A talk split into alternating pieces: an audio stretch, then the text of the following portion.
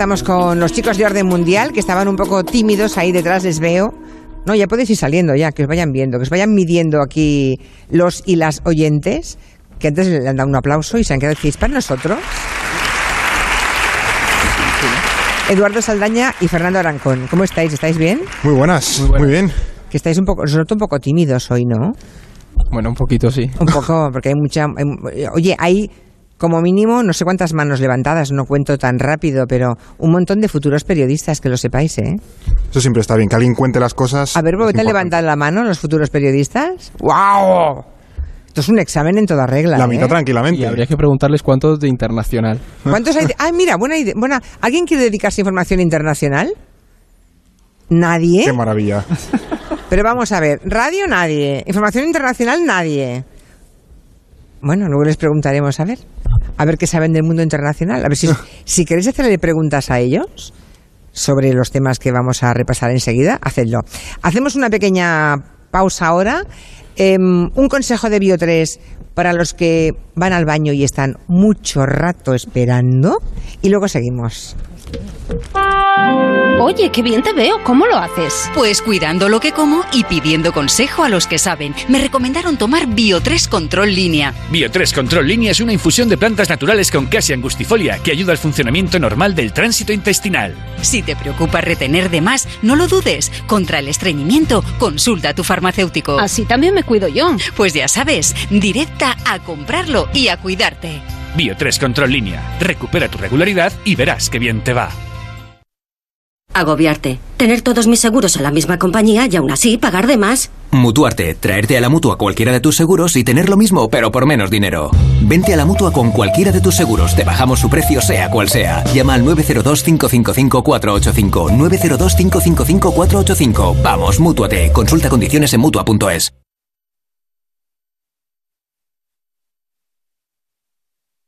Últimos días del viejo por nuevo de Mediamar. Trae ya tu viejo móvil, portátil, cámara, consola, impresora y te damos una pasta para que te compres uno nuevo. Date prisa, solo hasta el miércoles en Mediamar. Amor, voy a llamar a Securitas Direct para que nos pongan una alarma. ¿Y eso? Porque la semana que viene es Semana Santa. Y para cuatro días que nos vamos fuera, quiero irme tranquilo. No quiero estar pensando si nos van a entrar a robar o se nos vaya a meter alguien. En Securitas Direct protegemos lo que más importa. Llama ahora al 945 45 45 o calcula online en securitasdirect.es. Recuerda 945 45 45.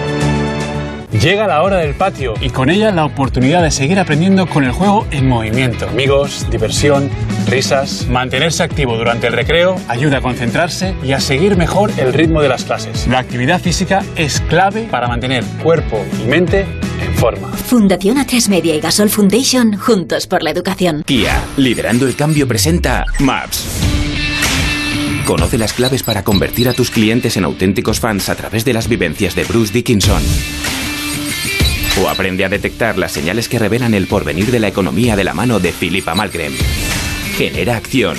Generación Maps 2019. Inscríbete en generamaps.com. Management and Business Summit. Una iniciativa de A3 Media. Crédito y caución. Aseguradora oficial. En 1740 derrotaron a corsarios ingleses con dromedarios, piedras y palos. Hoy el pueblo de Tuineje lo celebra en sus calles. Son las fiestas de San Miguel y de las batallas de Tamasite y el Cuchillete. Te esperamos el 13 de octubre.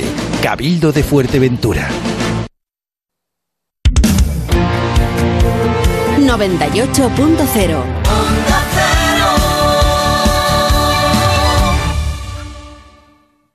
Quedarse en Madrid en Semana Santa tiene premio. Ven a ver West Side Story del 16 al 21 de abril y disfruta de un 30% de descuento.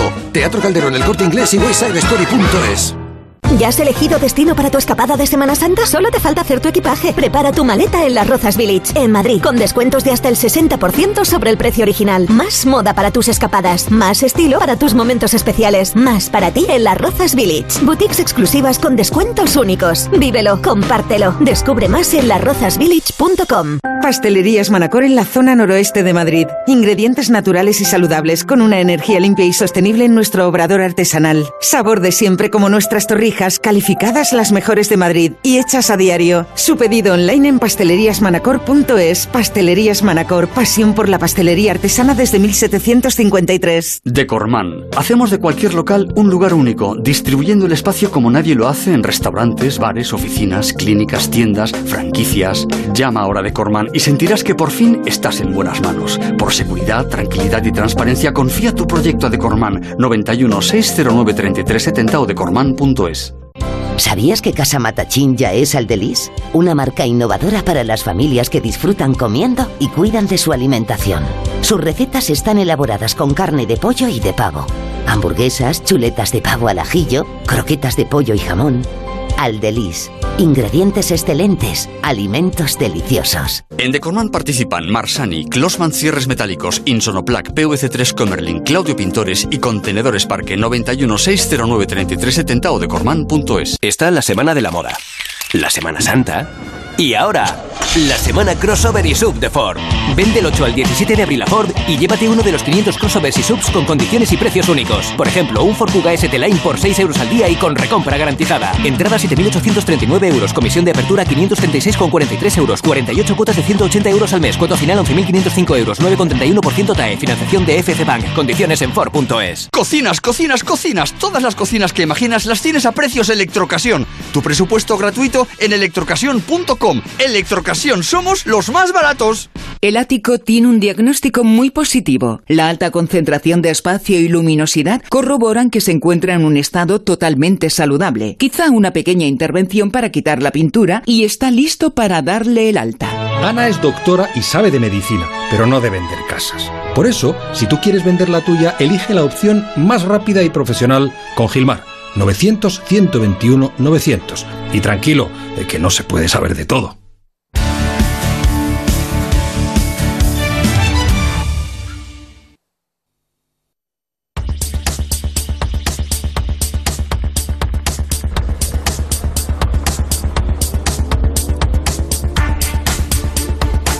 No es que tengamos, no es que nos quede mucho tiempo hasta las 5 de la tarde para hacer un poco de repaso a toda la a todas las cuestiones internacionales de esta última semana para repasarlo todo, pero yo sigo invitando a los futuros periodistas aquí sentados, que tenemos un buen puñado, a que el que quiera plantear cualquier pregunta a Eduardo Saldaña o a Fernando Arancón, que no se corten.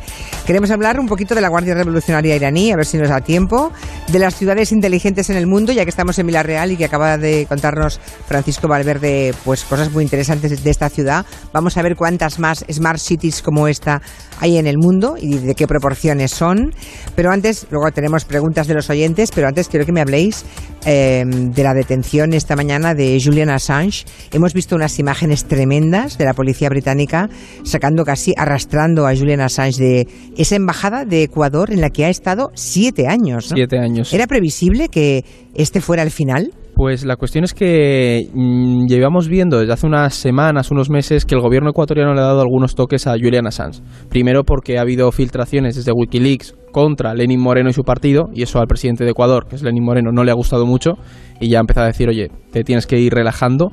Y luego es cierto que ha estado llamando, podemos llamar, decir llamar mucho la atención, pero sí que es cierto que ha estado filtrando e intercediendo mucho en política de otros países. Entonces al final, de hecho, si vemos el vídeo de Lenin Moreno, como lo ha anunciado, mm. es claramente, mira, no estás respetando lo que te hemos dicho, estás causando muchos problemas, que todo esto es susceptible de decir qué intereses hay en esa detención y eh, lo que es llamativo es que el gobierno ecuatoriano ha abierto las puertas a la policía británica para detener a Julian Assange. O sea, Assange era el protegido de Rafael Correa, que era el anterior presidente ecuatoriano. Claro, el problema es que él empieza como claro. protegido de Rafael Correa. Claro. Rafael Correa eh, ya no es el presidente de Ecuador y Lenin claro. Moreno va contra Correa. Se ha querido ahora. distanciar mucho y uno de los eh, puntos más, de los flecos sueltos, pues era Julian Assange y bueno, en cuanto ha podido básicamente, pues se lo ha quitado de en medio. Él tenía dos cuestiones pendientes, una de la vida personal en Suecia por una presunta violación a una a, a una periodista Sí. que le había denunciado, le, reclamaba por eso también el gobierno sueco, pero tenían la petición de Estados Unidos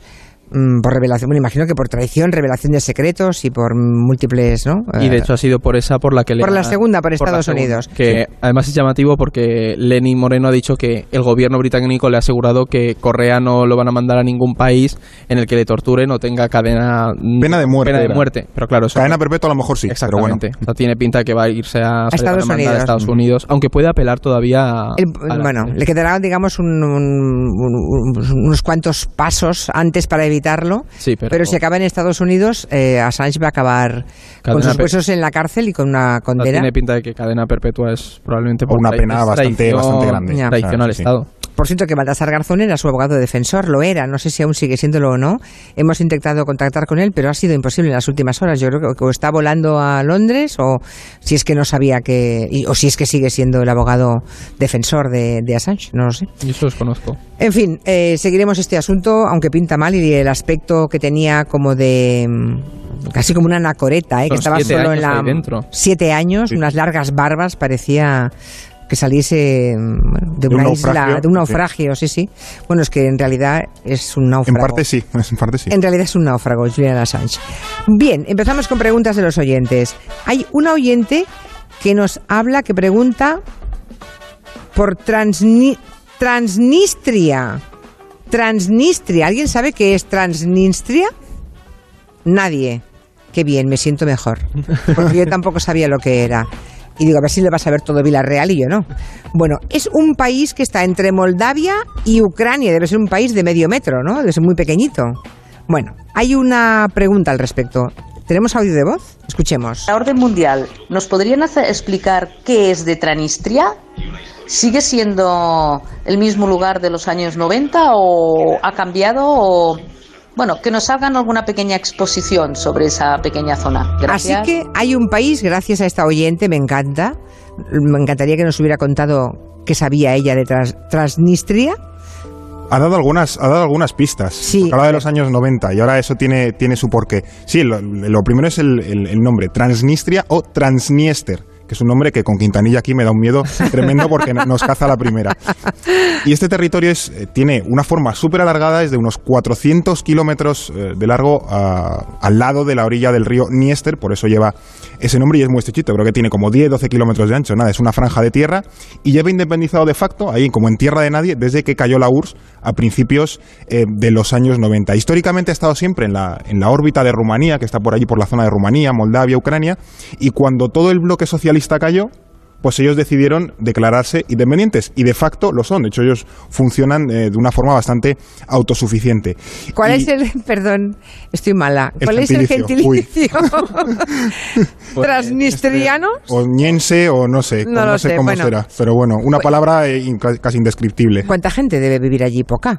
Unos pocos cientos de miles, no, no está muy poblado. Lo gracioso de este, de este país, por eso eh, la oyente lo, lo comentaba, es que han conservado en su bandera y en el, en el escudo del Estado eh, la hoz y el martillo. Es que ellos se siguen declarando una república socialista y demás, y ellos viven anclados en los 90 y siguen viviendo en una economía superindustrial tipo soviética. Y de hecho, todavía les sigue protegiendo Rusia a nivel eh, político y militar. De hecho, es uno de los pocos países, el turismo que tiene, pues eh, se va allí la gente como una especie de parque temático del, del comunismo, porque prácticamente está todo como igual desde hace 30 años. El país no, no, no ha cambiado prácticamente nada. ¿Se puede ir de vacaciones? Se puede entrar, están los típicos problemas de que es un territorio no reconocido, pero bueno, hay gente Ya, que ya. entra con pasaporte desde Moldavia, Ucrania, bueno, la Oye, gente pues, se apaña para llegar Si no allí. quieres encontrarte a nadie, yo creo que definitivamente es el país de este verano. Que nadie ¿eh? te encuentre. Las Islas Feroe. También otro oyente pregunta por esas islas que pertenecen a Dinamarca, pero que no se identifican con este país. El año pasado plantearon ellos celebrar un, un referéndum para decidir si tenían constitución propia o no. Al final no se llegó a celebrar. Y Sergi, un oyente, os pregunta qué pasa con las Islas Feroe. ¿Se van a independizar o no de Dinamarca? ¿Qué pasa con eso? Pues por ahora lo que sabemos es que tienen elecciones en verano y eso influyó mucho en que este referéndum no se celebrara. Para que los oyentes se hagan una idea, las Islas Feroe llevan toda la vida, bueno, toda la vida, desde principios del siglo XX asociadas a Dinamarca, pero con una autonomía que ha ido generando un sentimiento nacionalista muy potente. Se convirtió en noticia el año pasado porque querían Mm. hacer un referéndum que no era de independencia, era un referéndum para crear una constitución que reconociera su derecho a la autodeterminación y luego ya votar si eran independientes. ¿Qué ocurre? Que están divididos. un dos tercios del país dicen que ellos querrían una independencia, pero otro tercio dice que está bastante bien siendo un territorio autónomo de Dinamarca que no pertenece a la Unión Europea. Ojo, que ellos votaron no entrar en la, en la Unión. Entonces, ahora mismo no se aclaran sobre qué redactar en la Constitución que les daría el derecho a tener una autodeterminación.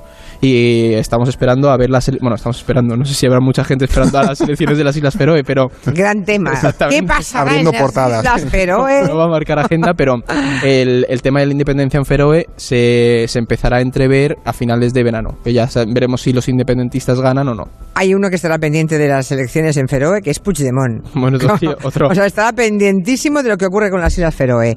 Otra pregunta, también a través de WhatsApp, que nos llegaba sobre, sobre Irán y sobre lo que ha decidido Trump. Hola, buenas tardes. Yo quería preguntar por la decisión de Trump de incluir a la Guardia Revolucionaria de Irán en, en la lista de grupos terroristas. Quería saber el porqué, quería saber también las consecuencias que puede tener entre la relación de ambos países y si hay precedentes de esto. Gracias. La Guardia Revolucionaria iraní entre los grupos terroristas. Sí, eso, eso dijo Trump esta semana y aquí hay que hacer un matiz porque a menudo se habla de la Guardia Revolucionaria como el ejército de Irán y no, Irán tiene dos ejércitos, el ejército normal que defiende al Estado y la Guardia Revolucionaria es un ejército todavía más grande que está únicamente para proteger la eh, revolución teocrática iraní y que sirven solo al ayatolá, es decir, no tienen nada que ver entre comillas con el Estado.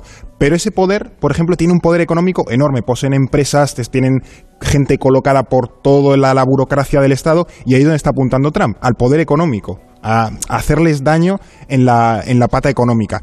Em, porque al final la Guardia Revolucionaria es la que se ha metido en el ajo, por ejemplo, en la guerra de Siria, apoyando a grupos como Hezbollah en Líbano y por todo Oriente Próximo. O sea que Trump está un poco apretando en esa línea. Si es cierto que Irán, por ejemplo, ha, devuelto un poco la, la pelota, declarando también como grupo terrorista al ejército estadounidense, pero bueno, es cierto que no va a tener eh, demasiada trascendencia. Es otra de las maniobras que está haciendo Trump, pues un poco para ir ahogando más y más y más a, a, bueno, al régimen teocrático iraní, que ya empezó desde que se retiró el acuerdo nuclear hace, hace unos Cosa que años. de paso que aprieta el régimen teocrático. Aguantan, aguantan, Complica, pero también complica la vida de los ciudadanos, Ujú. incluso los que están en contra de la teocracia que les gobierna, ¿no? Efectivamente. Y yo decir que es la primera vez que se nombra unas fuerzas armadas de un Estado, por decirlo así, o un ejército, como un grupo terrorista. O sea, sienta un precedente bastante peligroso esta, este giro de Trump. Claro, eh, claro, no había pensado en eso, claro, es Claro, un ejército. Han, han jugado un poco el matiz a que no es técnicamente el ejército del país, sino una especie de grupo paralelo que está Ya, ahí ya, ya. pa- medio paramilitar,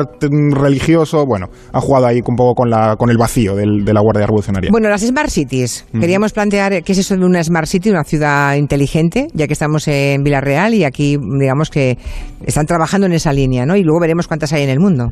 Pues de hecho, además, queríamos traer este tema porque normalmente cuando se empieza a pensar en una Smart City tenemos esa connotación de una ciudad súper tecnológica, con luces, eh, se nos viene a la cabeza Star Wars, Blade Runner, y las cosas son mucho más sencillas. Es decir, una Smart City podemos encontrarnos con algo que fomente una ordenación urbana, o para entender el concepto de la Smart City es bueno tener en cuenta que este, esta idea entiende a la ciudad como un espacio en crecimiento y muy dinámico.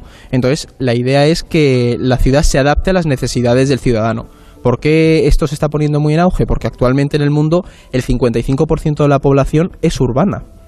Y esto es una cifra que va a ir creciendo. Entonces, bueno, pues hay distintas tendencias. Una, por ejemplo, tiene mucho que ver con la ordenación urbana, pero también tiene una aplicación tecnológica. Entonces, hay dos, dos líneas en el debate. ¿Y las más importantes cuáles serían? ¿Cuántas Smart Cities hay en el mundo, más o menos? Pues eh, no, no se sabe muy bien porque al final es un criterio muy subjetivo, como ya ha contado Eduardo, pero bueno, se han hecho algunos estudios, algunos índices. Por ejemplo, hay uno que tiene la Universidad de Navarra que cuenta 165 ciudades Smart Cities en los cinco continentes. Por ejemplo, eh, españolas, ¿cuáles serían? Pues en la, en la cabeza están en las aproximadamente 25 primeras, Madrid y Barcelona, que tienen un desempeño medio alto, y luego, por ejemplo, españolas también estarían Valencia, Sevilla, Málaga, Zaragoza, Valladolid, Bilbao, Vigo y A Coruña, con un desempeño medio. Las primeras del mundo son, por ejemplo, Nueva York, que no sé si con esto del sarampión le bajará un poquito el, el ranking, porque menuda, menuda. Menuda historia, Claro. sí. Mucha tecnología y muriéndose de... Bueno, muriéndose. Erradicada. Contagiándose de enfermedades erradicadas. Y luego vienen Londres y París. O sea, que esas son las, el, el top ¿Y 3. Villarreal? Pues a lo mejor el año que viene aparece. No, en- aquí no sale, Vamos, pero vamos, claro, en la aquí. del año que viene a lo mejor, a lo mejor se cuela ahí. O sea, de momento no aparece en la lista. De momento no aparece. Bueno, entonces están ahí trabajándolo entonces, ¿no? Es curioso. ¿Ventajas de las Smart Cities? Pues hay bastantes. Sí. Porque decías, es una ciudad un poco al servicio de las necesidades del ciudadano, pero inconvenientes también debe haber alguno, ¿no? Sí, de hecho, además es algo que tenemos que señalar porque no se está realmente preparado para lo que supone la llegada de una, o sea, de la tecnología a la ciudad. Sí es cierto que en la ordenación urbana podemos estar más o menos preparados, pero tenemos que ser muy conscientes de el ritmo al que crece la tecnología y la capacidad que tenemos de controlar ese crecimiento.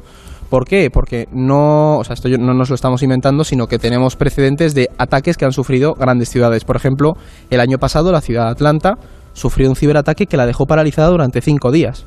O sea, esa ciudad no se podían sacar abono transportes, los funcionarios, 8.000 funcionarios se quedaron sin poder encender el ordenador en cinco días, entonces se vio realmente un problema. Y este es uno de los ejemplos que tenemos alrededor del mundo. O sea, que, nos, o sea, que- que nos convertimos en mucho más vulnerables. Atlanta tiene además el aeropuerto más transitado del mundo. y no te podías conectar al wifi porque se te hackeaba automáticamente el dispositivo. O sea, que, que eso puede tener un impacto bastante grande. Y en, en Dallas, que está en Texas, hubo un ciberataque un poco tonto, pero allí como tienen alertas de tornados, porque allí son cada dos por tres, pues un ciberataque hizo saltar las, eh, las alarmas en toda la ciudad de los tornados y claro, la gente alarmadísima, porque iba a venir un tornado y se tenían que refugiar y tal, no había pasado nada. Y eso se hace a través de un ciberataque a infraestructuras críticas, ¿no? O sea, hay que tener un poco la, que la tecnologización, también hay que saber defenderla y blindarla porque te puedes encontrar con, con sorpresas. Sí, porque, el deba- eh, porque eh, eso sería un poco que todo esté conectado, es decir, que estamos conectados eh, el coche con nuestro móvil, con la nevera, con la cocina, eh, con el ascensor, o sea,